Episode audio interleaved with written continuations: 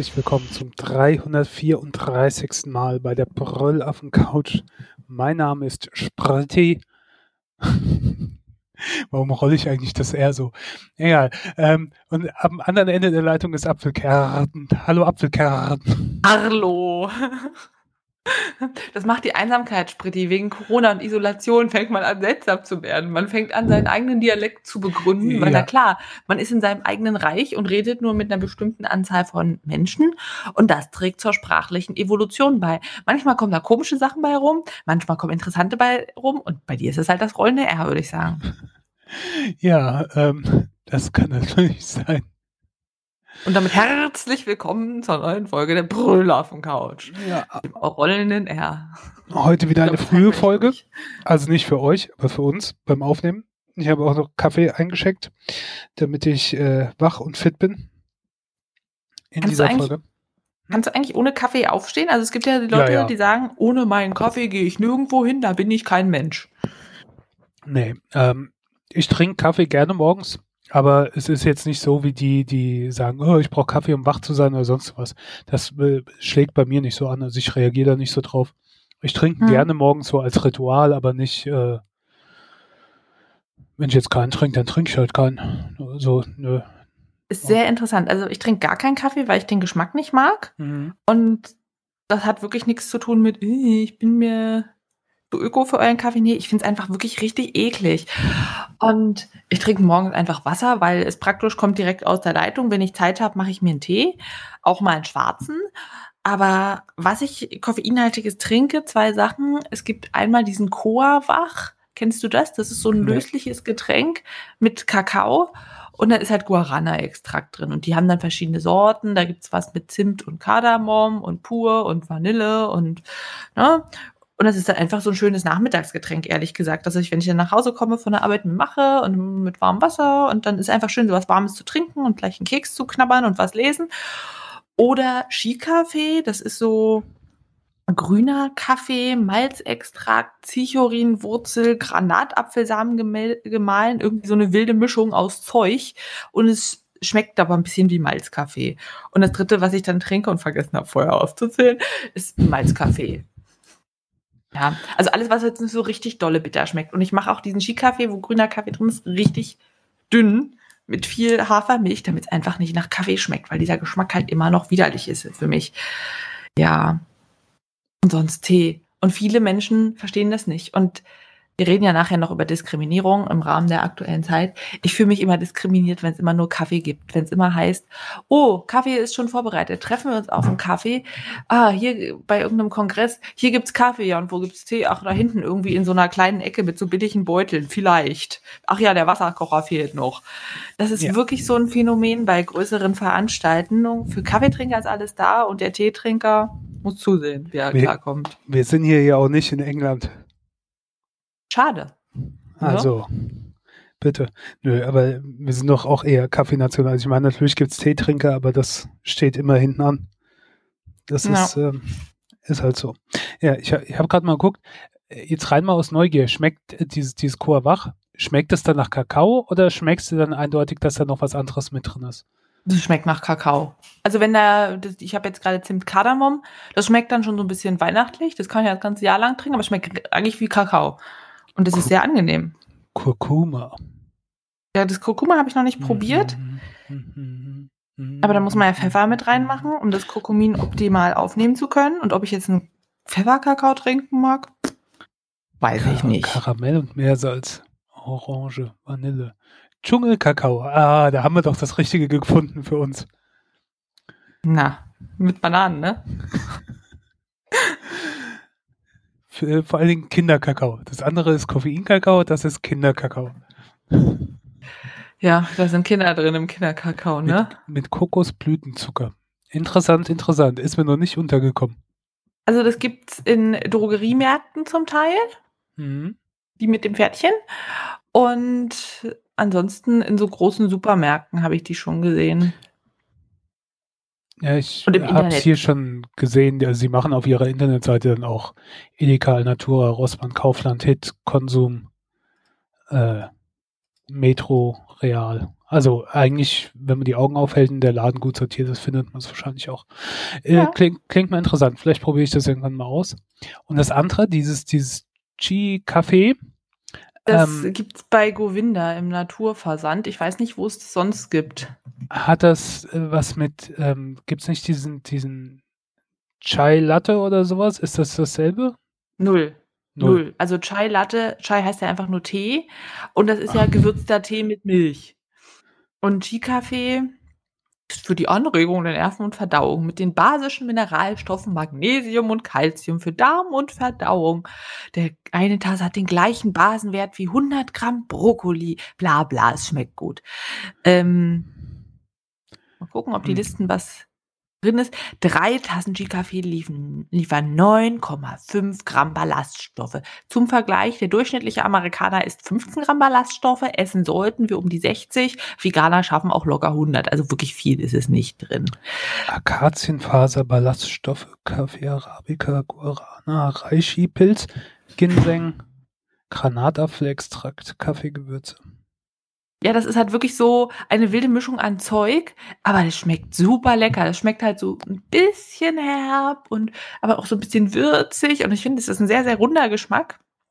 Und ich mache den aber wirklich dünn. Wenn meine Mama den sich kocht, die nimmt ungefähr die dreifache Menge, aber dann schmeckt es ja fast nach Kaffee und das geht für mich nicht. Also da überschreiten wir gewisse Grenzen. ja, gut. Äh, ich werde das mal in Erinnerung behalten. Es ist Wenn halt ich mal drüber stolpere, probiere ich das einfach mal aus. ja, es ist halt auch deutlich teurer als das Coa-Wach.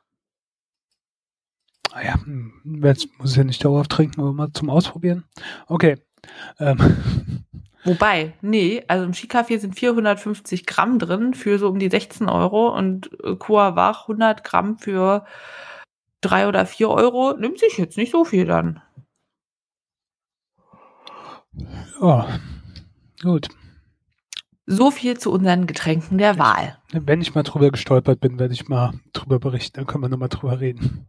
Aber jetzt genieße ich erstmal meinen Kaffee und erzähl das. Kennst du das, dass du so Musik von Bands, die du aus irgendwelchen Gründen nicht beachtet hast oder abgeschrieben hast und dann irgendwann entdeckst und ne, ne, denkst, die sind gar nicht so schlecht? Ja, total. Wo man Also- sich denkt, ups, all die Jahre habe ich gesagt, nee, mag ich nicht und jetzt auf einmal. Ähm, ich habe das jetzt gehabt mit, mit, mit zwei Bands sogar. Das eine war Tokotronic. Tokotronic war, also als die Hamburger Schule so aufkam in meiner, keine Ahnung wann, Jugendzeit, Jugendzeit wahrscheinlich, Teenager, Alter, ähm, ging die mir tierisch auf die Nerven. Also da fand ich das auch nicht, dieses, dieses, dieses unsaubere, diese Garagenmusik und dann dazu, ähm, äh, ja, irgendwie war das nicht so dolle. Und dann habe ich es auch nicht weiter beachtet. Und äh, jetzt habe ich in einer Unterhaltung mit jemand, äh, die hat einen Satz gesagt, wo ich dann so halt aus Jux und Dollerei gesagt habe, das könnte auch ein Songtext von Tokotronic sein. Weil ähm, wer, wer die nicht kennt, die haben halt teilweise so äh, Al äh, Songtitel wie Alles, was ich will, ist nichts mit euch zu tun haben oder Ich bin viel zu lange mit euch gegangen. Also etwas länger und bisschen verschwurbelt und so. Und ähm, oder hier, ich habe geträumt, ich wäre Pizza essen mit Mark E. Smith. Das ist ein, ein Songtitel. Äh, oder sehr bekannt, ich verabscheue euch wegen eurer Kleinkunst zutiefst. Ähm, ja, und da habe ich halt diesen, diesen Spruch gemacht und dann habe ich mir gedacht, ach, ich könnte eigentlich mal Tokotronic äh, hören. Und dann, ich habe ja hier so ein Spotify-Abo. Und dann habe ich, äh, die, die haben dann immer so Playlisten, ah, wie heißt das? Ähm, This is und dann irgend Ja. sowas, ne? Wo also quasi so ein Best-of, aber halt mit sehr umfangreiche Best-of ist. Oder auch nicht wirklich Best-of, einfach halt eine Zusammenstellung aus verschiedenen Schaffensperioden. Und ähm, die höre ich mir ganz gern momentan, da ich auf der Arbeit Corona sei Dank ein Einzelbüro habe und mir dann so kleine Boxen mitnehme. Äh, höre ich mir Ja, immer so ja, da macht der Corona-Office laute Musik und schöne Stimmung, ne? Ja, ja, ja. Naja, muss das ja genießen, bis ich irgendwann wieder im Großraumbüro bin. Ähm, Mhm. ja, auf jeden Fall höre ich ja dann diese Playlisten. Da habe ich das gehört und habe ich gedacht, ach, das sind ja ganz nette Sachen dabei. Also die neueren, die, die alten Sachen von früher, die gefallen mir immer noch nicht. Obwohl ich etwas toleranter vielleicht dem Gegenüber bin, aber die neueren waren ganz nette Sachen dabei. Ich bin auch noch nicht so, ich habe jetzt, nachdem ich diese Playlist durch hatte und gedacht habe, ha, interessant, warum habe ich das so lange abgeschrieben, ähm, habe ich mal so angefangen, mir dann die einzelnen Alben so am Stück nach und nach anzuhören. Also bin ich noch dabei. Ähm, es ist jetzt nicht was, was ich ständig hören kann, aber es ist auch, glaube ich, kein Wunder, wer die Musik von denen mal gehört hat. Aber ich wundere mich, dass ich die immer so total dann nicht falsch eingeordnet, aber halt so nicht beachtet habe, aufgrund einer äh, Schnellreaktion in meiner Jugend. Oder vielleicht hat sich auch mein Geschmack geändert, ich weiß es nicht. Hm. Ach ja, ich muss sagen, Tokotronic habe ich auch nie wirklich gehört. Nicht, weil ich Vorurteile gegenüber von Hamburger Bands und Garagenmusik habe, sondern einfach, weil habe ich nie gehört gibt jetzt keinen ja. spezifischen Grund. Ich guck mal rein. Und was du so erzählt hast, man orientiert sich so erst an den Best-ofs und dann hört man die Alben. Da muss ich immer dran denken, ein Album komplett zu hören in der Reihenfolge, wie es gemacht wurde, ist irgendwie das größte Kompliment an den Künstler, dass man sagt, okay, ich nehme jetzt Zeit, ich höre deine Musik in der Reihenfolge, die du dir ausgedacht hast, weil teilweise erzählen ja damit Geschichten, weißt du, die sind ja in einer bewussten Reihenfolge. Ja. Und finde ich, es ist irgendwas total Schönes zu sagen, okay, ich höre jetzt dieses Album einfach mal so durch. Und da ich das halt nicht beruflich nebenbei machen kann, ist es dann für mich wirklich so ein, ich schrubbe jetzt das Bad und ich höre dieses Album gezählt. Ja, schon irgendwie das, was Spezielles, so eine kleine Auszeit. Das ist ja auch das Schöne, was ich am, am Schallplattenhören halt so liebe, weil da kannst du nicht einfach so skippen oder du oder auf random stellen oder so, sondern du hörst es dann in der Reihenfolge und auch in der Zusammenstellung, äh, wie der Künstler sich das gedacht hat. Gerade bei älteren bekannten großen Alben ist es dann halt auch so, so wie das Album dann aufgeteilt ist in Seite 1, Seite 2. Du hörst so einen bestimmten Abschnitt und dann hast du die Pause, wo du es umdrehst und dann kommt quasi eine andere Seite oder so. Es gibt ja so, so richtige Alben, die quasi Seite A und Seite B äh, unterschiedliche Ausrichtungen haben oder so unterschiedliche Geschichte oder sowas erzählen, was halt richtig darauf mhm. angelegt wurde früher, was heute natürlich logischerweise mit Spotify oder einer CD oder sonst sowas, äh, wo du nichts mehr umdrehen musst, halt nicht mehr so funktioniert. Aber ja, das Aber ich, hat irgendwie dann schon was. Ich finde es trotzdem immer noch toll, wenn Künstler das so machen, ja. dass sie eine Geschichte erzählen, dass sie da irgendwie eine Entwicklung zeigen, dass die Stimmung umschlägt oder irgendwie sowas. Ja, und ja. ich finde es eher immer traurig, wenn es so willkürlich zusammengewürfelt ist. Und bei Alben, die ich wirklich liebe, denke ich immer, wenn ich den Song einzeln im Radio höre, hä, wieso kommt jetzt was anderes? Da müsste doch eigentlich Folgendes kommen. Da habe ich also ganz starke Gefühle. Ja, ja. Die, die andere Band, die ich jetzt kürzlich entdeckt habe, oder ja, waren äh, die White Stripes. Die kennt ja jeder, ist schon eine bekanntere äh, Rockband der letzten Zeit und zumindest Seven Nation Army kennt wahrscheinlich jeder wegen diesem sehr eingängigen ähm, Refrain. Riff, ja, so. genau. Dieses äh, äh, äh, äh, äh, was du auch bei tausenden von Sportveranstaltungen hörst. Das Schlimme ist, mir war sonst kein Song von denen bekannt. Und das war so ein Punkt wie bei dir mit, mit Tokotronic. Es war nicht, dass ich die ähm, absichtlich nicht, nicht, gehört habe oder nicht mochte, sondern ich habe sie einfach nicht beachtet. Ich habe nicht in Erwägung gezogen, dass das was für mich sein könnte. Und ähm, dann habe ich auf einem YouTube-Kanal äh, Polyphonic, finde ich sehr empfehlenswert. Der geht so ein bisschen in Musiktheorie, in Musikgeschichte und erzählt Hintergrundgeschichten und ähm, er hat ist so eine Essay-Videoform von so Videos, die 10 bis 15 Minuten lang sind. Finde ich sehr cool gemacht. Ähm, kleine Musiknerds, ja. Ja, und der hat über das äh, Schlagzeugspiel äh, von den White Stripes erzählt und wie das halt, wie, wie großartig das ist, obwohl das sehr amateurhaft ist. Ähm, die konnte am Anfang überhaupt kein, kein Schlagzeug spielen und Jack White hat einfach gesagt, sie soll mal so uh, ungefähr anfangen. Also sie waren ja damals noch verheiratet, haben sich aber als Geschwister ausgegeben. Auch eine komische Geschichte. Ähm, wie auch immer. Auf jeden Fall hat die quasi mit dem Einstieg in die Band so ein bisschen das, das ähm, gelernte Schlagzeugspiel McWhite und das hat sich dann so weiterentwickelt und der hat dann sehr interessant darüber erzählt, wie, wie gerade diese Einfachheit, wie großartig das dennoch ist und wie das ausmacht. Und dann habe ich gedacht, oh, hm, ja, vielleicht sollte ich mal reinhören. Habe mir dann auch diese ähm, Spotify-Playliste angehört und da waren dann so ein paar Songs dabei, wo ich gedacht habe, verdammt, das gefällt mir richtig gut irgendwie. Diese, diese Mischung, wo du den Blues mit raushörst und, und halt dieser Garage Rock und äh, diese, diese Mischung der Gesang, die wirklich teilweise einfacher, aber dadurch auch kommt, weil es ist ja auch eine Kunst, Instrumentalisierung einfach wirken zu lassen. Man muss ja auch, also ähm, deswegen möchte ich nicht sagen, dass es schlecht ist, so es ist halt einfach, aber dadurch doch sehr wirkungsvoll und es hat mir eigentlich gut gefallen. Auch da bin ich jetzt dabei, so die Alben durchzuhören. Die, die unterscheiden sich auch teilweise von ihrer Ausrichtung, von ihrer Art und so und es ist, ich weiß nicht, ich finde, es ist so ein bisschen, es macht mir gute Laune, wenn ich die höre. Ich habe es jetzt gerade beim Wandern letztens immer häufig diese, die, die White Stripes Alben gehört. Es hat sehr viel Spaß dabei gemacht. Keine Ahnung, ich finde das merkwürdig, dass du nach Jahren auch noch sowas entdeckst von so Bands, die dann total ignoriert hast. Und ich weiß nicht mal warum. Ja. Mhm. Es gibt halt so viele Sachen, die du ignorierst hast und weißt nicht warum. Ich muss ja sagen, ganz am Anfang habe ich Taylor Swift auch nicht gehört, weil wer hört dann Taylor Swift? Und dann kam der Spritti. Ich dachte, Mensch, die ist voll gut.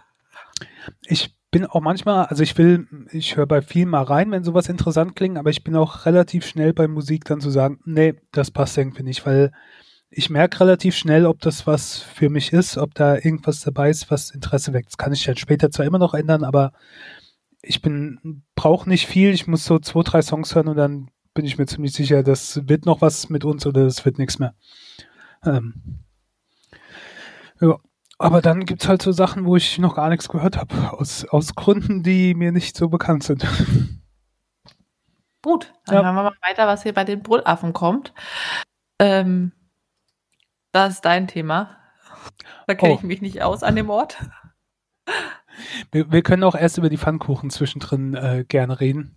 Genau, ist ja ähm. noch früh am Morgen, so ein kleiner Snack. Wenn ihr Zeit habt, zum Beispiel an einem Sonntagmorgen, dann macht euch doch mal Pancake Cereal. Und ihr fragt euch jetzt, Pancake Cereal? Also was will ihr denn jetzt? Müsli oder Pancakes? Ja, beides. Auf TikTok ist ja jetzt hier der große Trend überhaupt. Was macht man, wenn man hip ist?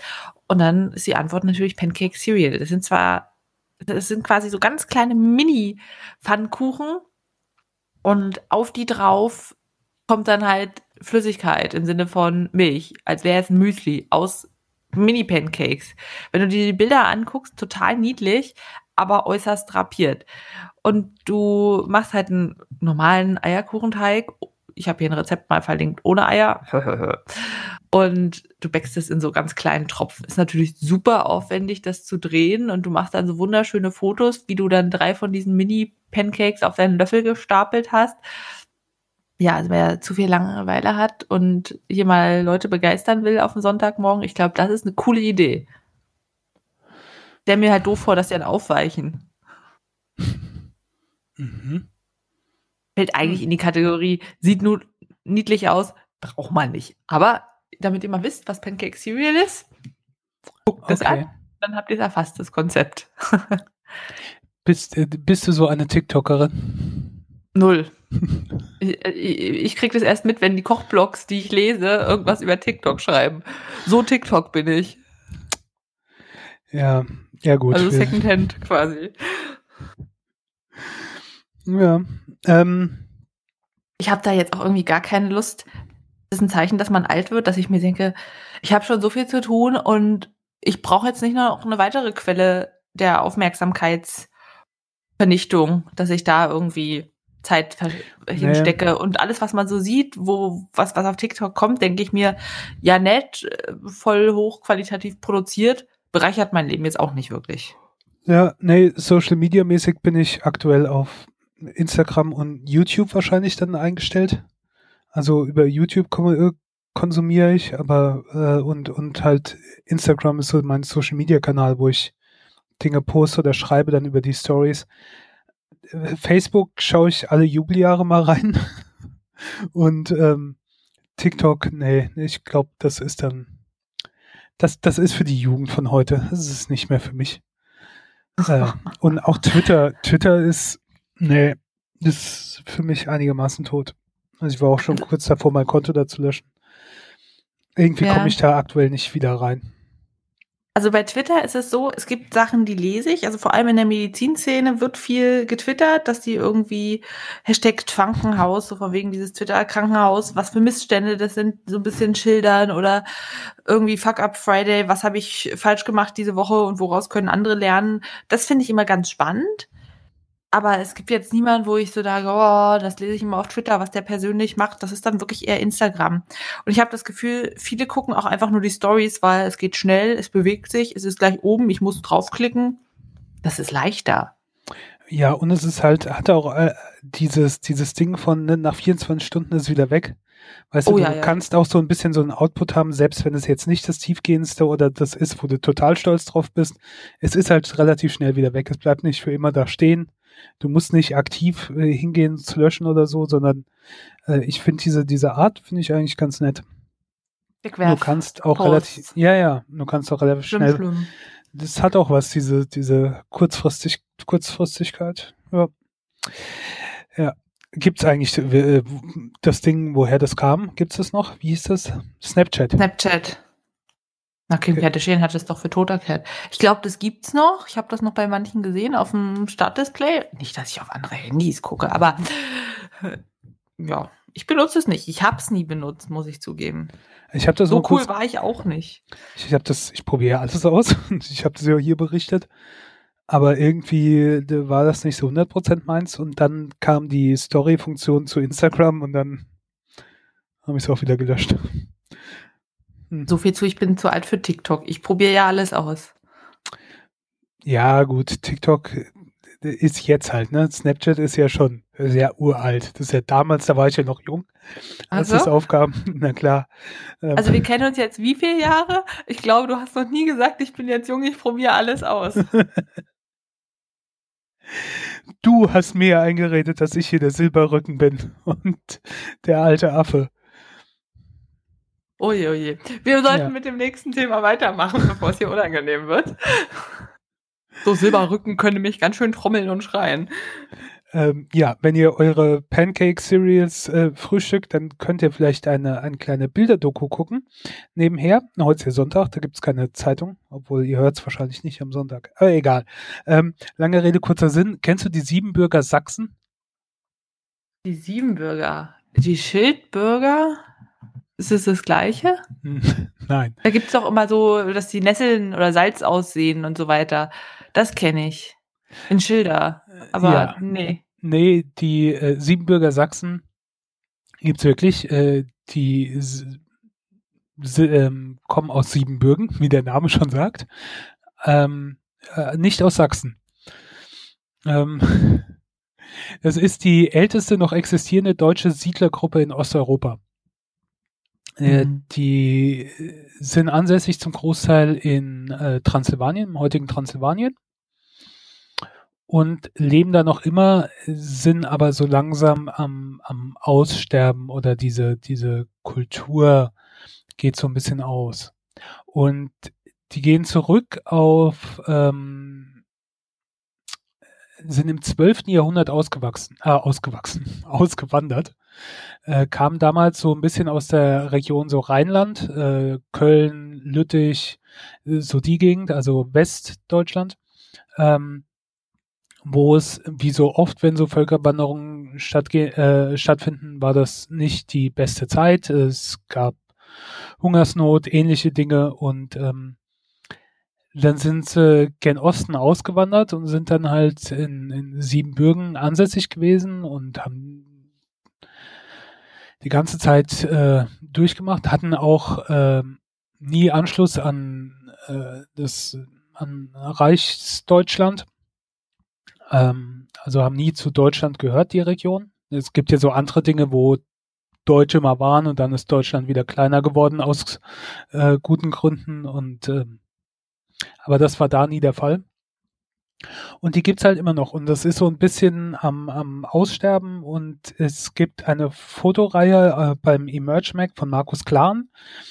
Der ist da halt hingefahren in die Orte äh, nach Zentralrumänien, nach, nach Rotberg, Reichesdorf, Rautal. Äh, und ja, macht so ein bisschen so Fotodoku. Äh, von da, wer aber fünf, zehn Minuten Zeit hat, kann da durchaus mal reingucken, ist ganz nett. Ich habe EmergeMac schon mal erwähnt, das war auch die Seite in dem Zusammenhang, wo es um diese Fotodoku über Kuhmilch und sowas ging. Oder, oder Kuhverarbeitung. Mhm. Ähm, Finde ich sehr interessant, immer so kurze Text, Text, äh, Textstücke zwischendrin. Hat mich zumindest dazu motiviert, dann auch mal den Wikipedia-Artikel über die Siebenbürger Sachsen aufzurufen, weil das hat mir wirklich äh, gar nichts gesagt. Du hörst ja da bin häufiger, ich ja froh, dass nicht nur mir das so geht. Ja, du, du hörst ja häufiger mal was über die Russlanddeutschen oder die Deutschen, die in den USA ausgewandert sind oder äh, irgendwo in Namibia oder sonst so wo, aber über Siebenbürger Sachsen habe ich noch nie was gehört. Und das ist äh, ein längerer Wikipedia-Artikel, ist natürlich, wenn sie im 12. Jahrhundert ausgewachsen sind, ähm, durchaus interessant. Die sprechen auch noch eine, eine Sprache, die so im äh, in der damaligen Zeit so ein bisschen, also das heißt, Moment, das Siebenbürgisch-Sächsische ist eine überwiegend Moselfränkisch geprägte Reliktmundart, teilweise auf dem Entwicklungsstand des Mittelhochdeutschen. Okay. Das ist schon verrückt, was es alles so gibt, was, was die Leute ja. so für Sprachen sprechen und was für Dialekte sich da durchziehen. Ja, es, äh, ich bin manchmal so fasziniert von so Geschichte und sowas. Es ist auch hier, es ist eine der ältesten noch erhaltenen deutschen Siedlersprachen, die ab dem 12. Jahrhundert als Ausgleichsdialekt verschiedener Mundarten entstand und viele mittelalterliche Formen und Idiome konserviert hat, wobei die westmitteldeutschen Elemente deutlich überwiegen. Somit sind die nächstverwandten Dialekte das Ripuarische und das Luxemburgische. Bitte was war das erste? Ja, und dann geht's ja weiter. Ne? Dann würde ich jetzt draufklicken, was ist Ripuarisch, dann würde ich da weiterlesen. Äh, Ripuarisch, auch Ripparisch oder Nordmittelfränkisch ist eine kontinental-westgermanische Dialektgruppe. Es ist eine der drei großen rheinisch genannten Sprachgruppen. Ähm, also es ist was aus dem ja, äh, deutsch-belgischen Grenzgebiet wohl da so in der Gegend. Mit Fränkisch sortiert man ja, äh, denkt man ja erst so an ne? Nürnberg und sowas, Franken in Bayern, aber gut, die sind damals ja auch deutlich weitergezogen. Ähm, ja. Naja, auf jeden Fall, wie gesagt, wer ein bisschen was äh, äh Gegenwartsgeschichte, äh, Gegenwartsgeschichte mit Verbindung zu historischer Geschichte sehen will, ähm, kann da mal reingucken. Äh, Finde ich äh, sehr kurzweilig und schöne, interessante Bilder. Ja, habe ich wieder was gelernt. Okay. Wenn du jemanden kennenlernen willst, ich weiß nicht, ob jetzt gerade Siebenbürger Sachsen sich da finden oder generell, dann guckst du ja immer, was essen die Leute, weil Liebe geht ja durch den Magen. Und wenn der andere da was isst, wo du denkst, ich krieg gleich Kotzkrämpfe, dann ist es relativ vorbei mit der Liebe. Deshalb gibt's auch Portale, wo man Veganer daten kann damit du nicht jemand küssen musst, der irgendwie noch tote Leichen, gerade tote Leichen, lebendige Leichen, nee, Leichen im Mund hatte. Und da gibt's jede Menge verschiedene Portale und ich bin zwar jetzt nicht auf der Suche, aber ich habe mir das letztens einfach mal durchgelesen und dachte, oh Gott, es ist wie Tinder und es ist eigentlich genauso schlimm. Es ist nur vegan. Ähm, ich habe da einen Weißartikel gelesen, der war schon ein bisschen älter, ich weiß nicht. Manchmal wird einem ja sowas vorgeschlagen, wo man denkt, oh ja, klicke ich mal drauf, verschwende ich mal meine zehn Minuten hier. Und da hat es verschiedene Sachen angezeigt. Da gibt es einmal Vegly als App, wo man eben dann auch genauso ein Profil erstellt und dann äh, schreiben alle so Lifestyle, Vegetarian or Vegan, also es ist für auch Vegetarier. Und dann kannst du halt ganz normal chatten. Es ist an sich ähm, kostenlos. Aber das Problem ist, es fehlen irgendwie einfach die Nutzer. Ich habe jetzt mal so ein bisschen gelesen, ähm, Rezensionen aus dem App Store und das erste ist, funktioniert nicht, bleibt immer hängen, ähm, ist total clunky, also wahrscheinlich so unhandlich und es sind ungefähr zehn Leute, die du matchst und die matchst du immer wieder und dann ist vorbei. Ja, also nicht so ganz ideal. Dann habe ich mich weiter umgeschaut. Dann gibt's noch Grazer. Du weißt schon, wenn du mal immer ein bisschen was zum Knabbern suchst und das nicht nur immer Essen sein soll, sondern auch ein Mensch, an dem du mal ein bisschen rumknabbern kannst. Also, äh, das wird ja ganz unvegan, was ich hier erzähle. Jedenfalls ist da deutlich mehr los nach dem, was ich gelesen habe. Du kannst halt auch wieder peinliche Sachen erleben mit irgendwelchen Leuten, die posten, wie sie eine Zucchini aus ihrer Unterhose gucken lassen. Ist natürlich sehr vegan, aber immer noch furchtbar männlich und äh, so, so schlimme Sprüche, aber da soll doch deutlich mehr los sein, dass man auch schöne Screenshots machen kann von Dingen, die man sonst auf Tinder lesen kann. Also so von wegen iPro Yogurt, Lentil Soup, Müsli and Jennifer from Grazer. What do all these things have in common? I'd love to have a spoon of all those things. Ja. Also da kann man natürlich auch jemanden kennenlernen. Ich weiß nicht. Ich glaube, wenn ich jetzt nochmal daten würde, hm, ganz schwierig. Hätte ich schon gerne jemanden, der vegan wäre, aber ob ich jetzt auf diesen Apps primär suchen würde, du hast ja da auch eine gewisse Zielgruppe. Das sind die Leute, die sagen, meine Hauptdefinition als Mensch ist, ich bin Veganer. Was ja auch in Ordnung ist, aber das kann wahrscheinlich auch dazu führen, dass diese Leute ja sehr festgefahren darauf sind, vielleicht in allen anderen Sachen gar nicht zu dir passen. Ich weiß nicht, wie man Leute heutzutage kennenlernt. Vielleicht kann man ja auch auf Tinder einfach dann schreiben vegan. Aber jetzt mal zu der ganz anderen Frage, die ja grundsätzlich dahinter steht. Spritti, könntest du dir vorstellen, mit jemandem zusammen zu sein, der sich anders ernährt als du? wo du immer sagen musst, oh, das esse ich aber nicht. Und keine Ahnung, du bist alles Fresser oder Omnivor und der andere sagt, oder Mischköstler und der andere sagt, nee, Entschuldigung, das möchte ich nicht. Ich lebe jetzt vegan oder ich lebe Keto oder ich lebe irgendwie speziell. Ähm, ja, die Frage ist, kann der andere umgekehrt mit mir umgehen? Mhm ist ja immer derjenige, der auf irgendwas verzichtet, kann der damit leben, dass der andere nicht darauf verzichtet. Umgekehrt ist das, glaube ich, nicht das Problem. Also wenn ich jetzt Fleisch essen würde und der andere isst kein Fleisch, okay, also das wäre nicht mein Problem. Wenn derjenige mir aber das Fleisch vorenthalten würde und ich brauche unbedingt mein Fleisch oder so. Uh, ähm, männlich. Das, das äh, könnte dann wieder anders ausgehen, keine Ahnung. Aber ansonsten denke ich mir, Beziehung ist ja immer auch eine Form von Kompromiss und wenn das insgesamt alles passt und man nimmt das im Kauf und es funktioniert noch immer, dann funktioniert es auch. Wenn du das halt nicht in Kauf nimmst, dann stimmt auch irgendwas anderes an der Beziehung nicht. Also wenn es daran scheitert. Ja, also meine Grundidee wäre ja immer, du machst es ja nicht aus Langeweile oder weil du denkst, oh, das ist jetzt aber gut für meine Figur, sondern das ist ja für dich ein ganzes Überzeugungskonzept, dass du sagst, das ist ja am besten für mich gesundheitstechnisch, aber es ist auch am besten für den Planeten, am besten für die äh, Tiere, für die Umwelt, dass es ja wirklich etwas ist, was du logisch begründen kannst, wo es eigentlich logisch keine Argumente geben, gegen gibt, außer haben wir halt schon immer so gemacht und schmeckt. Und wenn du dann länger zusammen bist und dieser Partner auch intelligent ist, das zu reflektieren, ist ja meine Einstellung, dass der eigentlich auch dann seine Ernährung ändern müsste. Außer er hat halt so viele Allergien gegen alle Pflanzen, dass er sonst nichts zu essen hat. Aber ja. du, jemand, der da nicht ernährungstechnisch limitiert ist, müsste rein der Logik nach auch dann umschwenken. Das stelle ich mir so vor. Kann ich nicht sagen. Also ich lebe in einer Beziehung, wo beide vegan sind, aber das hat so diesen Sonderfall, als wir uns kennengelernt haben, waren wir beide Vegetarier und das hat sich dann so entwickelt. Ja, das äh, macht das Ganze natürlich einfacher. Ne? Das äh, ja. Beseitigt einen Konfliktpunkt, der dann halt einfach nicht auftritt. Also ähm, einfacher ist das gewiss. Ich finde übrigens, du hast diese zweite App so beschrieben, als wäre das eher was für Kannibalen als für Vegetarier. Diesen, wenn man am Menschen knabbern möchte. Ja, das stimmt. Aber ich meine, es gibt Aber das ja. heißt ja Grazer und nicht Mieter oder ja. so oder Butcher.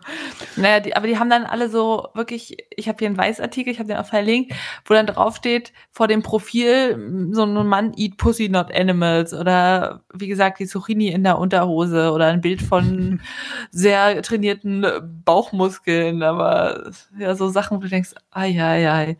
Aber auch Profile, wo die Leute direkt in den Salat beißen oder äh, einfach statt Bild eines Menschen ein Haufen Gemüse fotografiert. Ja, äh, es gibt halt Extreme in alle Varianten und das oder in alle Richtungen und das ist auch eine. Ja, äh, ich meine, es gibt ja auch, es gibt ja für alles, ne, von äh, nach deiner Religion kannst du dir Dating-Apps suchen, nach deinen politischen Vorlieben kannst du Dating-Apps nach äh, es gibt irgend sowas wie äh, Muddy Match oder irgendwie so ähnlich. Das ist dann, wenn du ähm, aufs Landleben stehst. Ja, was heißt Bauer sucht Frau, aber okay. So, so, ja, so ungefähr. Also diese, diese ganzen Nischen-Dating-Apps. Äh. Also auf der einen Seite cool, dass du direkt findest, was du eh suchst, was du schon bist, aber auf der anderen Seite, wenn du jetzt losziehst und jemanden findest, der damit gar nichts am Hut hast, kannst du dem noch viel mehr beibringen und eventuell auch überzeugen, als wenn du jemanden hast, der eh schon den gleichen Lebensstil führt. Das ist nämlich auch so ein Punkt, finde ich, weil das schließt ja direkt, also ich meine, du machst ja relativ einfach. Du suchst äh, jemand, wo du weißt, dir ist das wichtig und das passt dann, ne? Also du bist jetzt, mhm. du will, willst unbedingt jemand Christlichen haben, mal warum auch immer, weil das die, die Dinge für dich einfacher macht und dann suchst du auch nicht nach. Der Vorteil wäre natürlich, wenn du allgemein suchst, auf einmal lernst du jemand von der anderen, der andersgläubig ist, äh, kennen und entdeckst dadurch Dinge, die dir halt sonst entgehen würden. Also ich meine, das muss nicht immer ein Vorteil sein, wenn man sich so einfach macht. Also oder gerade andere Dinge. Du könntest jetzt, sagen wir mal, du würdest jetzt so eine Vegetarier-Dating-App nehmen. Und dann findest du halt jemand, wo du weißt, der ist Vegetarier. Aber was ist, wenn du jemanden kennenlernst, der halt kein Vegetarier ist, der Fleischliebhaber ist, aber dadurch, dass er dich dann kennt und dann auf einmal merkt, oh, äh, hier die panierten Kohlrabi schmecken ja auch verdammt gut, ich brauche nicht unbedingt Schnitzel und sich dann dadurch ähm, in die Richtung entwickelt, durch diese Beziehung ohne Zwang oder sonst irgendwie was. Ne? Das, das fällt ja dann irgendwie weg. Ich glaube, deshalb laufen diese veganen Dating-Apps auch gar nicht so gut. Da sind dann nur die Leute, die ein bisschen seltsam sind. Ja. Ja. Naja, keine Ahnung. Also, das ist ja auch eine gewisse Sortierung. In dem Artikel wird auch beschrieben, dass die alle sehr fixiert sind auf Hummus. Also, die schreiben dann immer, do you want a hummus and chill? Oder I want to find someone to share my hummus with looking for a partner in crime and hummus. I'm hummus sexual. Also wirklich I could so, eat that shit with a spoon. Ja. Da wird man fast homophobic. Oh, ne, das ist nicht gut. Schlechtes Wortspiel. Da sind wir ja sowieso bekannt vor. Ja, glaube, die Apps laufen halt auch einfach nicht, weil Nischengruppe, dann findest du keinen in deiner Nähe und dann gehst du doch wieder zu Tinder und veganisierst dann halt jemanden, den du findest. So. Looking for vegans to pour oat milk over. ja, okay. Na, stinkt denn nicht so, wenn es im Teppich landet, wie Kuhmilch das tun würde? Ist doch schön. Ja. Okay. Wollen wir nochmal ernst werden hier in dieser Folge? Nein. Ich habe jetzt ganz schwierig mit dieser Antwort. Darf, darf ich mal anfangen? Du hast ja. das Thema ja da reingeschrieben. Und dann habe ich mir gedacht, müssen wir darüber reden? Sollen wir darüber reden? Also es geht um, äh, du hast reingeschrieben Black Lives Matter Diskussion und aktuell weiß ja wahrscheinlich jeder, um was es da geht. Und dann habe ich mir gedacht, zum einen, ne, wir sind zwei cis weiße Podcaster, ja. die müssen wir da unbedingt drüber reden. Dann habe ich mir auch gedacht, äh, Diskussion, wieso gibt's eigentlich, also für mich ist das so einer der, über viele Dinge kann man streiten und, und diskutieren. Und das sehe ich auch ein, selbst wenn ich denke, da muss man eigentlich nicht diskutieren. Hier bin ich mir eigentlich hundertprozentig sicher, hier muss nicht großartig diskutiert werden. Die Sache ist eigentlich, äh, klar, es gibt Rassismus in unserer Gesellschaft. Jeder oder viele machen sich dem immer noch schuldig und auch in unseren Gedanken, ob wir es wollen oder nicht. Ich nehme mich da nicht aus, ich nehme dich da nicht aus, das kommt bestimmt mal vor. Man hat manche gewisse Vorurteile, wo wir zwar aktiv versuchen, dagegen vorzugehen, manchmal rutscht sowas doch durch. Ähm, dass das ganze System ähm, Minderheiten benachteiligt, ist, ist auch keine Frage. Das ist mit der ganzen, wie die Polizei vorgeht, wie Behörden vorgehen oder so. Natürlich hast du es da leichter, wenn du jetzt ein Weißer, in unserem Fall, in Anführungszeichen Deutscher bist. Mir ist bewusst, dass andere auch Deutsche sind. Ähm, ich denke mal, ist klar, was ich meine. Ähm, dass, dass man halt denkt, ne, weiß, er muss Deutsch sprechen, er muss, dann ist er auch Deutsch und dann hast du andere Vorteile, als wenn du jetzt ähm, einen, einen türkisch klingenden Vornamen hast, selbst wenn du noch nie Deutschland verlassen hast. Das ist dann egal, du wirst trotzdem nachteilig. So ist das natürlich in den USA extremer, aber jedem sollte klar sein, wir haben dieselben Probleme auch hier, ähm, vielleicht in einer anderen Form oder für andere Minderheiten, aber wir haben sie auch hier. Ähm, und das sollte eigentlich nicht sein. Wir, wären wir in einer vernünftigen Welt, gäbe es da keinen Unterschied. Wir sind keine unterschiedlichen Rassen.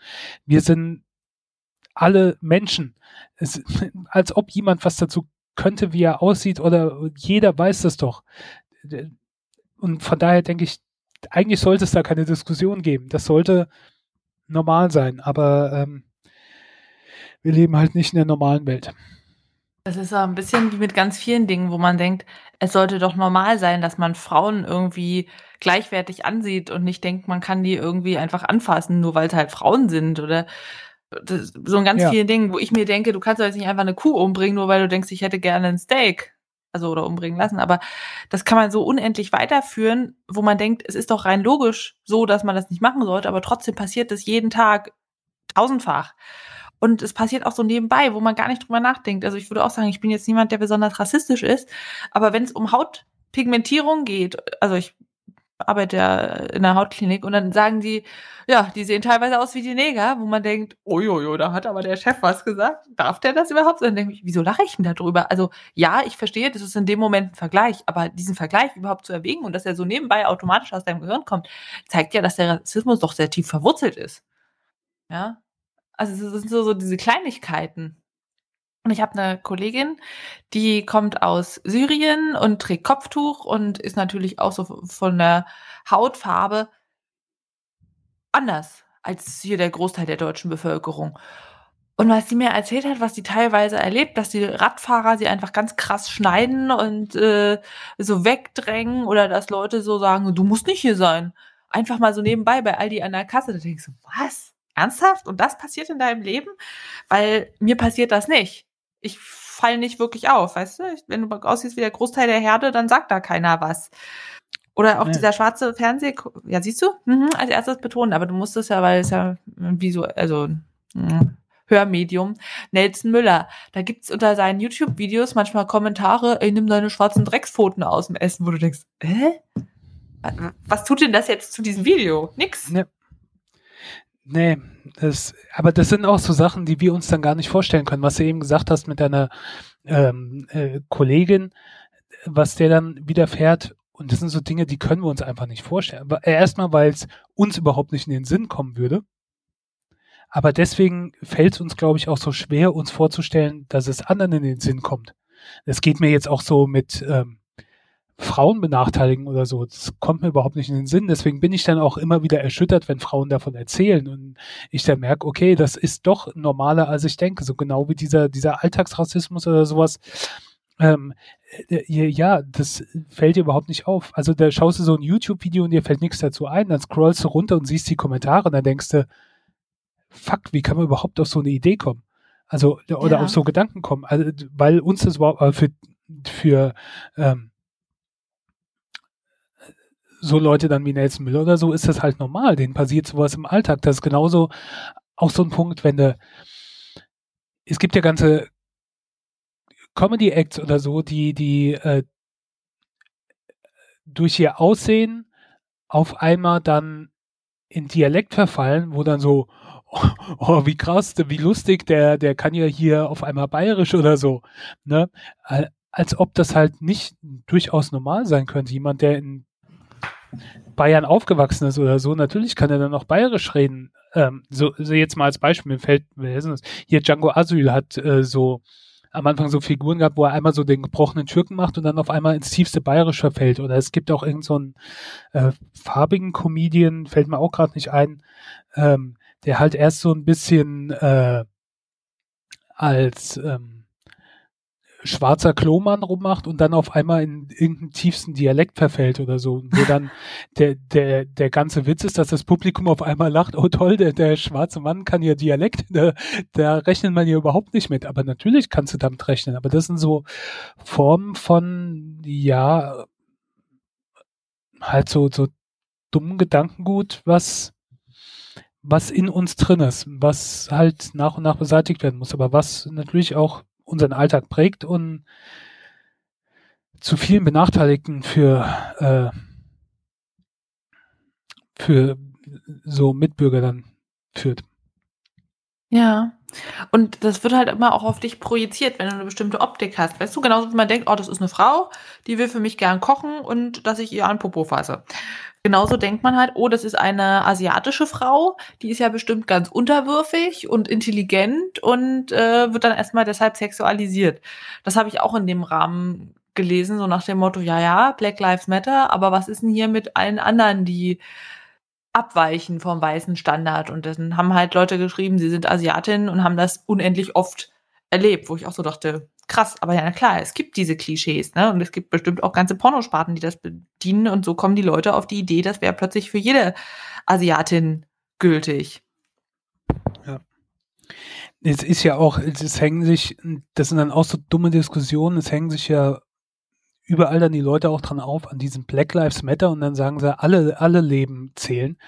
Natürlich zählen alle Leben, aber ähm, alle werden halt nicht gerade in den USA erschossen, sondern es werden vor allem Schwarze erschossen. Und das ist das Problem, worauf wir uns halt aktuell oder die sich konzentrieren, dass das bei uns natürlich wieder anders ist, dass es dann auch noch andere Minderheiten gibt, die stark benachteiligt werden, auch in den USA, ist klar. Das ist halt dieser eine Slogan und man muss ja sagen, es ist ja auch ein relativ guter Slogan. Er ähm, prägt sich ja ein und jeder kennt ihn. Also von daher funktioniert wenn, er ja auch. Und wenn alle Leben wichtig sind, warum isst du Hühnchen? Boah, bin ich nervig. Alle Menschen leben. Ach so, verstehe. Ja. Schwierig. Aber dann also aus diesem naturwissenschaftlichen, medizinischen Betrachtungswinkel, wenn du bestimmte Medikamenten bei Packzettel liest, steht dann immer Vorsicht bei japanischer Bevölkerung, denen fehlt ein bestimmtes Enzym zur Verstoffwechslung dieser Substanz. Ist das dann rassistisch? Nö, das ist halt so. Aber das ist ja keine Wertung. Also, oder? Also ich, denke, ich weiß nicht, wie ist denn das? Äh, hört das dann über der Grenze auf? Also ich kenne mich da jetzt einfach wissenschaftlich nicht aus. Nein, Ins, nein, insgesamt finde ich, oder mein, was meinen Sie damit? Naja, es gibt eine Häufung von bestimmten genetischen Merkmalen in bestimmten Bevölkerungsgruppen, dass du halt sagst, bei den Weißen ist oder bei uns jetzt kaukasisch ist zum Beispiel Hämochromatose, eine Eisenspeicherkrankheit sehr häufig. Die ist dann nicht so häufig bei Lateinamerikanern. Dafür haben die häufiger Lupus. Es gibt einfach Sachen, die kommen gehäuft vor, weil diese genetischen Merkmale besonders stark ausgetauscht wurden in einer bestimmten Region. Es gibt auch Erkrankungen, die haben besonders häufig die Ashkenazi-Juden, wo man denkt, wer sind jetzt nur eigentlich die Ashkenazi-Juden? Egal, die verlanzen sich untereinander scheinbar fröhlich fort und in ihrer kleinen Gruppe und äh, dadurch sind da bestimmte Erkrankungen besonders häufig nicht. Ist das dann rassistisch? Irgendwie nein. Es ist ein Beobachtungsphänomen und es ist natürlich auch relevant. Also du solltest ja dem dann nicht die Medikamente gleich geben, wo man auch immer sagt, oh, es regnet bei dir. Herzinfarkte bei Frauen und bei Männern laufen anders ab und das sollte man auch ganz klar anerkennen und dann eben, wenn die Frau nicht die typischen Männersymptome hat, mit Brustschmerz links ausstrahlt in den linken Arm, sondern sie sagt, oh, sie hat Übelkeit und Magenschmerzen und irgendwie drückt und brennt das so in der Brust, auch an den Herzinfarkt denken, auch wenn es jetzt nicht die Lehrbuchsymptomatik ist und deshalb ist es doch wichtig, da einen Unterschied machen zu können, aber niemand deshalb zu diskriminieren. ja. ja. Du hast mich eben rausgeworfen. Wieso, wieso regnet es bei mir? Und wieso weißt du das? Und wo bist du? Na, ich bin der Regen, ich falle auf dein Fenster. Nee, man hört es. Nee. Ich glaube, das ist der Kühlschrank. Oder ich habe mir Kaffee eingeschenkt, eins von beiden. Aber ah, es hat ah. doch gerauscht. Dann vielleicht, weil ich den Kopf gedreht habe oder so. ich habe eben rausgeguckt und habe gedacht, hä, verdammt, regnet's? Regnet's nicht? Erkenne ich das? Woher weiß sie das? In diesem Rauschebad ist Regen gewesen. Ähm. Dann nehme ich alles zurück, es regnet nicht. Ja. Ah, ganz schwierig. Hast du schon irgendwie ein Buch zu dem Thema gelesen? Da wurde jetzt auch ganz viel ja in, empfohlen an Hörbüchern. Das ist ja eigentlich deine Sparte. Äh, ne. Nee, also ich mache da natürlich dann auch von meinem Privileg Vorteil, dass ich da so ein bisschen abschalten kann. Ich mir tut mich zieht diese Diskussion halt runter, weil ich es eigentlich nicht diskussionswürdig finde. Weil das, okay. das ist so, mir ist klar, dass die Demonstranten äh, recht haben, auch mit dem, was sie sagen und das äh, alles andere nicht. Das ist mir alles, ich muss da nicht überzeugt werden, aber wenn ich dann diese Gegenargumente höre oder diese andere Seite höre, das ist, ähm, ich habe das auch so gemacht, es ging mir wirklich tierisch auf die Nerven. Ich habe diese ganzen, ich habe mir so ein Plugin installiert für äh, Firefox und blockiere so ein paar äh, Nachrichtenseiten, die ich normalerweise aufrufe. Ähm, einfach weil ich dieses dumme Gewäsch nicht mehr hören kann von natürlich vor allen Dingen Donald Trump und seinen konservativen Menschen, aber wir haben die bei uns in Deutschland ja auch. Ich echt gedacht habe, nee, das ist halt so falsch, das zieht mich einfach runter und ich habe halt den Luxus, dass es mich persönlich nicht betrifft, dann habe ich das ähm, ausgeblendet. Ich äh, ich habe mitbekommen, dass hier in Mainz eine Demo war, da bin ich hingegangen mit mit Abstand, obwohl ich da auch mich nicht so 100% wohl gefühlt habe, weil es waren ich glaube, es waren 250 Menschen erlaubt. Es waren an die 1000 oder so und es war alles relativ eng zusammen. Also ich war dann am Rand davon, einfach weil ich gedacht habe, ähm, du kannst dich nicht über doofe Demos mit Aluhüten aufregen und dann bei guten Demos äh, denken, hier ignorieren wir das dann mit dem Abstand. Ja, war halt so ein komisches Gefühl. Aber auf jeden Fall bin ich zumindest mal hingegangen und natürlich, man muss, ich finde das Mindeste, was man tun kann, ich finde alles, alles, was man tut, ist wichtig. Natürlich ist das Wichtigste, vor allen Dingen zuzuhören und ähm, Leute, die aus dieser Minderheit kommen, ähm,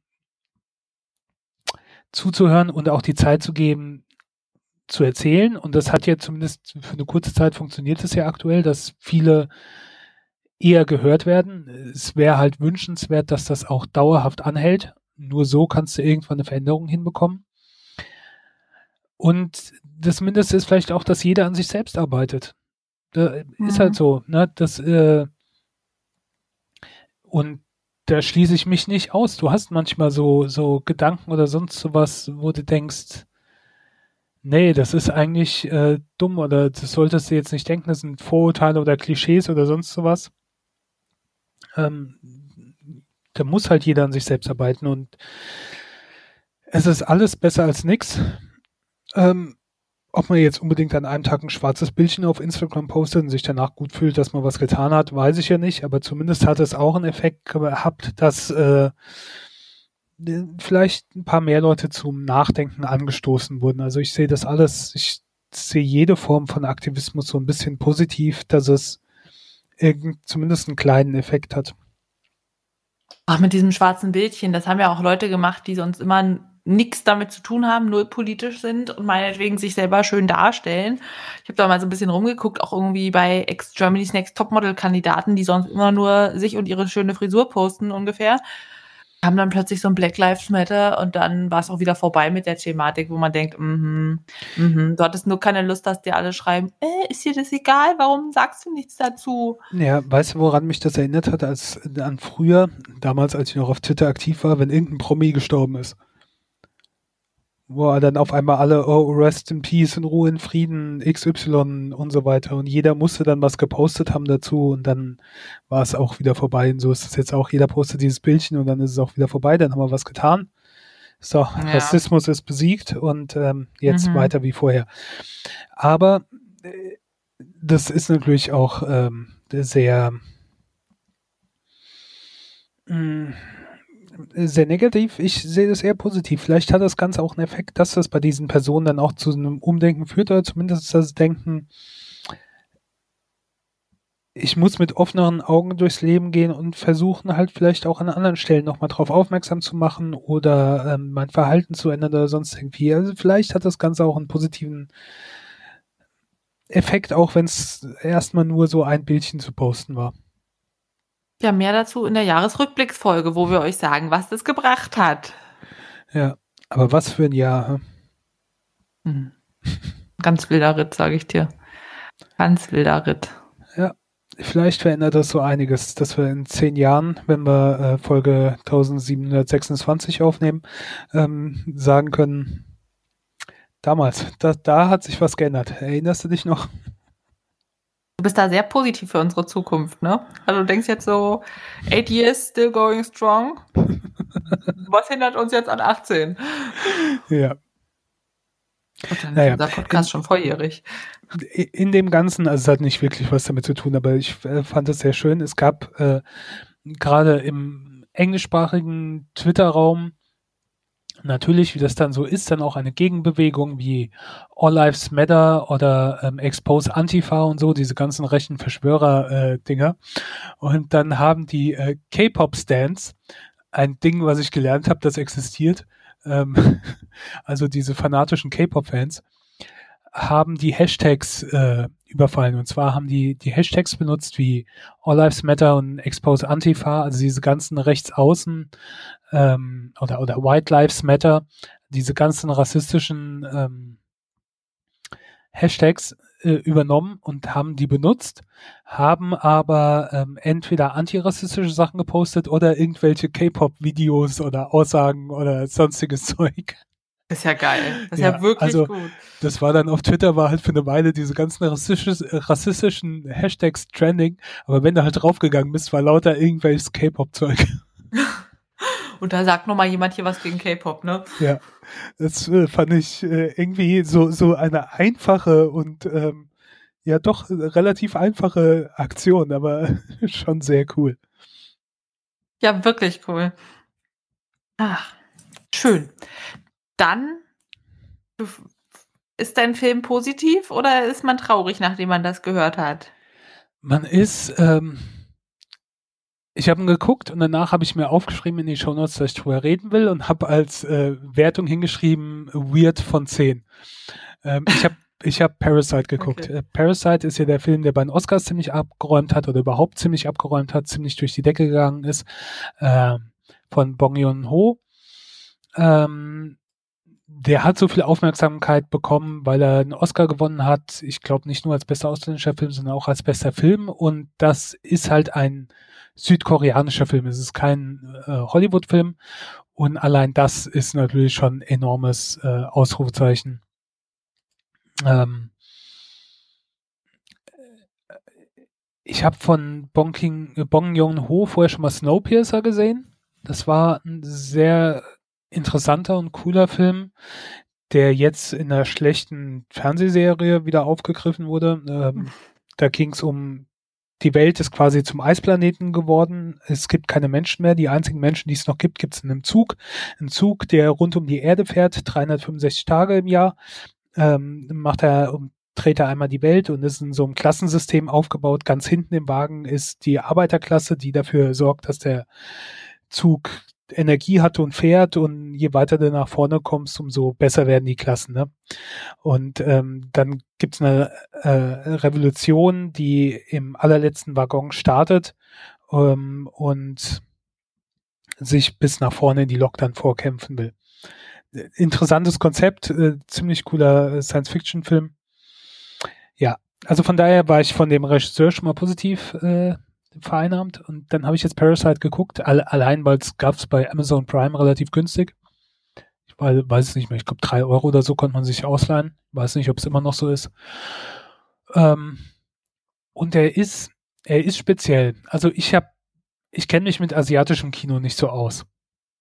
Äh, wenn ich vom asiatischen Kino äh, beeinflusste Filme gesehen habe, dann waren das halt die Hollywood-Varianten davon, von Tarantino oder irgendwelche Western oder so, die eigentlich auf Eastern basieren. Ähm, und das hier ist schon komisch. Das spielt halt auch in, Süd in, in, in Südkorea und äh, es wirkt dazu natürlich auch noch komisch. Ich kann nicht im Originalton gucken, also ich könnte ihn schon gucken, aber ich würde halt nichts verstehen, also habe ich ihn auf Deutsch geguckt. Ähm, und das wirkt dann manchmal ein bisschen komisch, auch von der, von der Sprache, wie die reden. Wahrscheinlich reden sie auch im Original so und das ist halt so eine kulturelle Sache, die mir dann komisch vorkommt. Der Film erzählt die Geschichte eigentlich ja auch so von zwei Klassen. Ähm, wir haben eine relativ reiche Familie, Vater, Mutter, ähm, Tochter, Sohn. Tochter ist im älteren Teenageralter, Sohn ist relativ jung. Ähm, neureich, wohnen in einer schönen Villa, haben, eine, haben einen Fahrer, haben eine äh, Haushälterin und äh, dann haben wir eine andere Familie, die wohnt äh, in der Souterrain-Wohnung, also wenn sie oben aus ihrem Fenster rausgucken, können sie die Füße von den Leuten sehen, die vorbeilaufen, äh, wohnen in einem Zimmer, müssen sich das WLAN, also halten das Handy an die Decke, damit sie von irgendwo oben drüber das WLAN äh, klauen können. Ähm, so Sachen, ne? Also eher am, am Boden der Gesellschaft, versuchen mit Trickbetrügereien und sonst wie irgendwelchen Dingen so sich so ein bisschen übers Wasser zu halten. Auch da Vater, Mutter und äh, zwei Kinder, eine Tochter und Sohn. Und dann gibt's die Gelegenheit, dass der Sohn eine Chance bekommt, äh, Nachhilfelehrer für die Tochter dieser reichen Familie zu sein. Und ähm, er schafft dann immer mehr Gelegenheiten, dass sich seine Familie immer mehr in diese Familie integriert. Die äh, sorgen dann als nächstes dafür, dass auch die Tochter quasi engagiert wird als Kunstlehrerin für den für das junge Kind. Ähm, dann, dass der Fahrer, äh, der Vater den Fahrer von der Familie ersetzt, dass die Mutter die Haushälterin ersetzt und die sorgen natürlich auch äh, dafür, dass die anderen den Job nicht mehr ausüben können. Und dann wird's immer abgedrehter. Und da möchte ich auch nicht weiter drauf eingehen. Ähm, ich glaube, in den Film kann man so viel rein interpretieren und, und, und sehen und man muss ihn mit Sicherheit auch nochmal sehen. Also ich werde mir bestimmt irgendwann nochmal angucken. Ähm, er ist, es ist ein Erlebnis, also man sollte ihn gesehen haben. Ich weiß jetzt nicht unbedingt, ob er einen Oscar verdient hat, ob er der beste Film dann da war, aber es ist was Abwechselndes von der Erzählweise, von den Charakteren, von dem Setting, ähm, von der Umsetzung, von der, von der Kamerafahrt, von den Fahrten, äh, von, von den Farben, von dem in Szene setzen ist es ein erfrischendes anderes Erlebnis als das, was man normal in unserem Hollywood geprägten äh, oder Deutsch-Kino geprägten ähm, ja, Leben gewohnt ist. Von daher ja, aber er ist, er ist ähm, weird, wenn man das nicht gewohnt ist. Das sind so ein paar Sachen, wo du denkst, okay, das ist, äh, ist strange. Also es passt zwar zu so äh, manchen Vorurteilen, da sind wir wieder beim Thema, die man von asiatischer Kultur oder asiatischen Medien hat, aber ähm, ja, also ich finde ihn sehenswert. Mir fällt es nur unheimlich schwer, irgendeine Wertung dafür abzugehen. Er war, er war gut und äh, ich halte ihn für sehenswert, aber passt nicht in deine Bewertungsschubladen. Nee, er passt nicht so gut da rein. Ich, ja. Ja, also auf jeden Fall, wer die Chance hat, wie gesagt, bei, bei Amazon kann man sich auf jeden Fall ausleihen. Ich nehme auch mal an, bei anderen ähm, Plattformen. Okay. Ja. Ich gucke gerade mal. Äh, ja, Amazon, iTunes, Google Play. Äh, bei Amazon gibt es ihn auch für 2 Euro kann man sich ausleihen in HD. Ja. Naja. Das ist ja relativ preiswert. Ja, also die Beschreibung sehe ich nur gerade hier bei Amazon, dann weiß natürlich jeder, um was es hier geht. Ähm, ist ein aufregender Mix aus rabenschwarzer Tragikomödie und herrlich perverser Thriller-Farce über eine Familie aus armen Verhältnissen, die in einem vornehmen Haushalt anheuert und sich dort einnistet. Klassenkampf, wie man ihn noch nicht gesehen hat. Ja, das beschreibt es ganz gut und doch auch wieder nicht. Also, ja. Aber, aber mir gefällt rabenschwarze Tragikomödie und herrlich perverser Thriller-Farce. Ich habe äh, irgendwo habe ich gelesen, das wäre ein Horrorfilm, das ist es in dem Fall nicht. Also es gibt äh, also nee, nicht wirklich. Aber ähm, ja, ist sehenswert. Okay. Was auch noch interessant ist, zum Abschluss, das habe ich ja eigentlich gefragt, endet das positiv oder nicht? McDonald's erhöht die Preise für Burger. Früher gibt's ja oder gab's ja den Burger für einen Euro, aber nicht den Cheeseburger, sondern nur den in Anführungszeichen normalen. Und den haben ja vor allem die Schüler gelebt, habe ich gelesen, weil der so günstig ist. Man konnte sich von seinem letzten Euro einen Burger kaufen. Und jetzt kostet der ganz unverschämte 1,29. Und die Kunden sind außer sich vor Wut. Also ich habe da ein paar Artikel drüber gelesen und war sehr fasziniert, was die Leute so für Gefühle haben. Also, dass die es echt scheiße finden, immer den letzten Euro aus der Tasche ziehen. Das fresst doch jetzt alleine euren Scheiß. Bodenlose Frechheit. Allein schon den Cheeseburger so teuer zu machen. Die Scheibe Käse kostet ja auch nicht mehr als einen Cent. Äh, wo ich so dachte, wow. Ein Euro für einen Burger, das ist eher schockierend. 1,29 ist immer noch schockierend. Also, Natürlich, das ist wieder die Sache, was kannst und willst du für dein Essen ausgeben? Und es gibt Leute, die haben bestimmt einfach nicht dieses Geld und die müssen mit dem letzten Euro sich da über Wasser halten. Aber an sich ist es jetzt nicht so wirklich schlimm, dass ich denke, immerhin, dann gehen vielleicht weniger Leute dahin. Ist doch schön. Ist natürlich aus meiner Sicht, wo ich denke, na, essen würde ich das eh nicht freiwillig.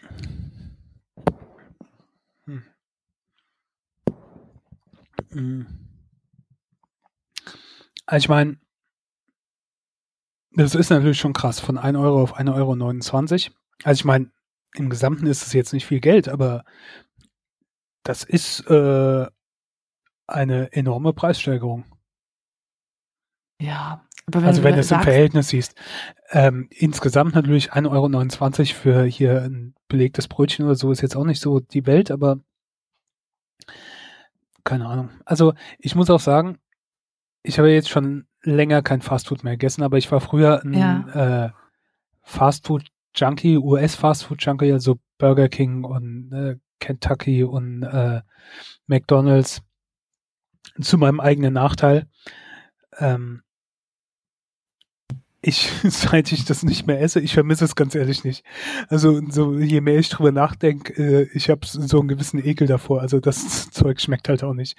Also für diese ein, diese 1 Euro Dinger, die sind dann so knatschig, die sind, was weiß ich, wie lange sie schon in den Aufwärmregalen da liegen. Also ja, natürlich, die haben da gewisse Zeiten, nachdem sie da weggeschmissen werden, wenn sie nicht gegessen werden, was nochmal ein ganz anderes Thema ist, über das man eigentlich äh, reden mhm. sollte. Ähm, aber diese, diese knatschigen, in Papier eingewickelten Dinger, ähm, da gab es ja einen, einen äh, Chicken Burger oder einen äh, Cheeseburger für den Euro oder irgend sowas um den Dreh. Das hat eigentlich auch nicht gut geschmeckt. Also je mehr ich mit Abstand darüber nachdenke, ich weiß nicht, was ich daran gut fand. Ähm, dann würde ich eher, wenn man unbedingt Bock auf Burger hat, würde ich halt nicht jeden Tag so einen Euro-Burger essen, sondern dann einmal am Wochenende in so ein, gibt's ja auch mittlerweile in jeder mittleren bis größeren Stadt irgend so eine, so eine Burgerbude gehen. Ja. Und da dir dann so ein Teil kaufen. Ja, sehe ich auch so. Und jetzt auf der McDonalds-Seite steht Rindfleisch in seiner leckersten Form. Der Hamburger mit ist das Original und so schmeckt der auch. Mit 100% Rindfleisch aus Deutschland, Zwiebeln, Gurken, Ketchup und leckerer Senfsoße. Der schmeckt richtig gut und verrät dir bei jedem Bissen, du isst nicht irgendwas. Hinter dem ganzen Satz steht der Preis 1 Euro, wo ich so denke, da kriegst du ja Nachkrampf. Also Rindfleisch aus Deutschland 1 Euro plus alles weitere plus Gewinnmarge. Das geht doch mal gar nicht. Also entweder die haben gespart an allem und es ist unfassbar widerlicher Reste-Scheiß oder die drücken gnadenlos die Preise und ja, treiben die Bauern in den Ruin. Was auch immer es ist, ich will nicht Teil des Ganzen sein. Also, nee. Ich gebe Leuten ja. einen Euro, dass sie sich keinen Burger bei McDonalds kaufen. So, so ist eher mein Empfinden. Ja, also ich meine, wenn euch das schmeckt und so, ist äh, möchte ich euch nicht in Abrede stellen, aber ganz ehrlich, mit Abstand muss ich sagen, äh, das ist jetzt nicht so äh, das äh, gute Essen. Selbst wenn ich irgendwie mal nix hab oder so auf die Schnelle irgendwo was äh, essen will, dann schaue ich mich doch nach irgendeiner Alternative um, ähm, als zu so einer Fastfood-Kette zu gehen. Das nee. Nee, das habe ich mir abgewöhnt und das gewöhne ich mir auch nicht wieder an. Also ganz ehrlich, wenn du unterwegs bist und du denkst, du verhungerst und es gibt gar nichts, dann gibt es ja meistens irgendeinen Supermarkt und dann kauft ja. man sich einen Hummus und irgendwie ein Brot oder Cracker oder irgendwas oder meinetwegen Möhrchen und dann dippst du das in diesen Hummus und das ist alles tausendmal leckerer und gesünder als McDonalds. Kostet in als ein Euro, aber ja. Ja, oder, oder eine Banane.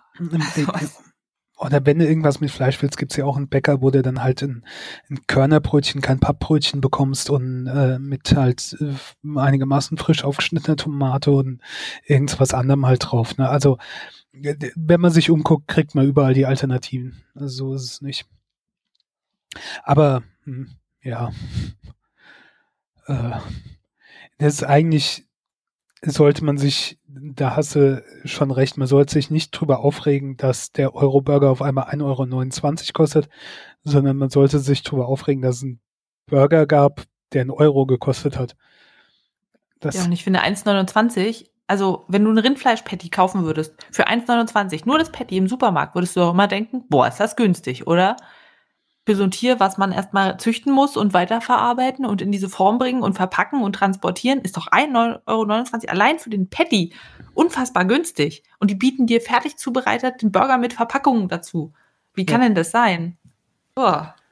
Äh, Brötchen, Zubehör, Fleisch, äh, Arbeitszeit von der Zubereitung. Ja, das, also es ist halt wirklich, wenn du diesen Preis akzeptierst, nimmst du in Kauf, dass andere draufzahlen. Es gab jetzt ganz interessant bei Gott, jetzt weiß ich nicht, Plasberg oder sowas, eine TV-Show, wo eben ein Fleischbetriebsbesitzer gefragt wurde, wie kann es denn sein, dass bei Ihnen so viel Corona-Fälle sind? Liegt das vielleicht an diesen Arbeitsbedingungen? Und der hat einfach irgendwie gar nichts gesagt. Er hat immer gesagt, ähm, äh, Entschuldigung Sie, ich äh, muss nochmal den roten Faden. Ähm, also wo war ich, um nochmal darauf zurückzukommen? Und er hat eigentlich quasi gar nichts gesagt, weil er kann nichts sagen. Alles, was er sagt, stellt nur dar, wie unfassbar grausam und unfair und menschenverachtend und tierverachtend und weltverachtend dieses System ist. Und natürlich kann er sich da nicht rausreden, diese arme Socke. Aber wenn du dir so einen Burger kaufst, du unterstützt das halt Absolut, dass da irgendwelche rumänischen Arbeiter nach Deutschland gekarrt werden und da sitzen in irgendwelchen Baracken, dafür jede Menge Geld zahlen, um dann für 60 Arbeitsstunden im Monat 120 Euro, nee, 1200 Euro zu bekommen. Und der Mann hat dann in der Show noch diskutiert, na, ist das jetzt brutto oder netto? Können Sie mir das sagen, brutto oder netto? Ganz ehrlich, darauf musst du auch nicht mehr viele Steuern zahlen. Und ob das jetzt brutto oder netto ist, ist das einfach eine Schande für 60 Arbeitsstunden in sowas Furchtbarem wie Tierschlachterei 1200 Euro zu kriegen. Und in Rumänien kaufen sie deutsches Fleisch, weil sie sagen, na, also für den Betrag kann ich ja nicht mal ein Tier füttern. Ja, so. Denn kannst du diesen Burger auch einfach nicht kaufen, wenn du das alles durchdenkst mit All Lives Matters oder ja. Black Lives Matters. Die, die, die, werden ja auch dann, also die sind jetzt nicht Rumänen, die sind vielleicht jetzt nicht schwarz oder wer auch immer da als günstiger Arbeiter benutzt wird. Aber wenn du willst, dass deren Leben auch irgendwo geschätzt wird und dass die auch in einer angemessenen Situation leben können, dann kannst du nicht sowas kaufen. Da leidet immer jemand drunter. Das ist genau das gleiche wie mit Fast Fashion. Wenn dein T-Shirt 10 Euro kostet, dann hat da irgendwer was falsch gemacht. Das geht nicht. Ja. Außer du kaufst es natürlich gebraucht. Dann ist was anderes, aber für neuwertiges. Ja. Interessant ist jetzt natürlich, ne, wir haben ja jetzt die, die Mehrwertsteuerpreissenkung. Jetzt ah. Anfang nächsten Monats. Und wenn sie dann trotzdem die Preise erhöhen, dann erhöhen sie ja gleich noch mehr. Ja, niemand hat gesagt, dass das irgendwie ein Geschäft wäre, was an dem Wohlergehen der Menschheit interessiert wäre, oder? Ja. Dann würden die auch andere Produkte verkaufen. Ja. Ich habe auch irgendwo habe ich gelesen, irgendeinen so Artikel, dass es äh, so wirtschaftlich ein Problem für McDonalds ist durch äh, Corona. Natürlich wie viele andere auch. Also ist jetzt nichts Überraschendes. Ja. Aber, naja. So, ähm, deshalb habe ich ja gefragt, ob Parasite positiv endet, dass wir hier nicht so ein Burger-Thema am Ende haben, was unsere ähm, Sendung in so ein negatives Brötchenformat packt. Ähm, ohne das Ende zu spoilern, als Happy End möchte ich es nicht bezeichnen. mhm. Gut, ja. macht euch ein Happy Meal, holt euch eine Banane, dazu ein bisschen Dschungelkakao oder Hummus und chillt mal wieder eine Runde. Bis zum nächsten Mal. Tschüss. Tschüss.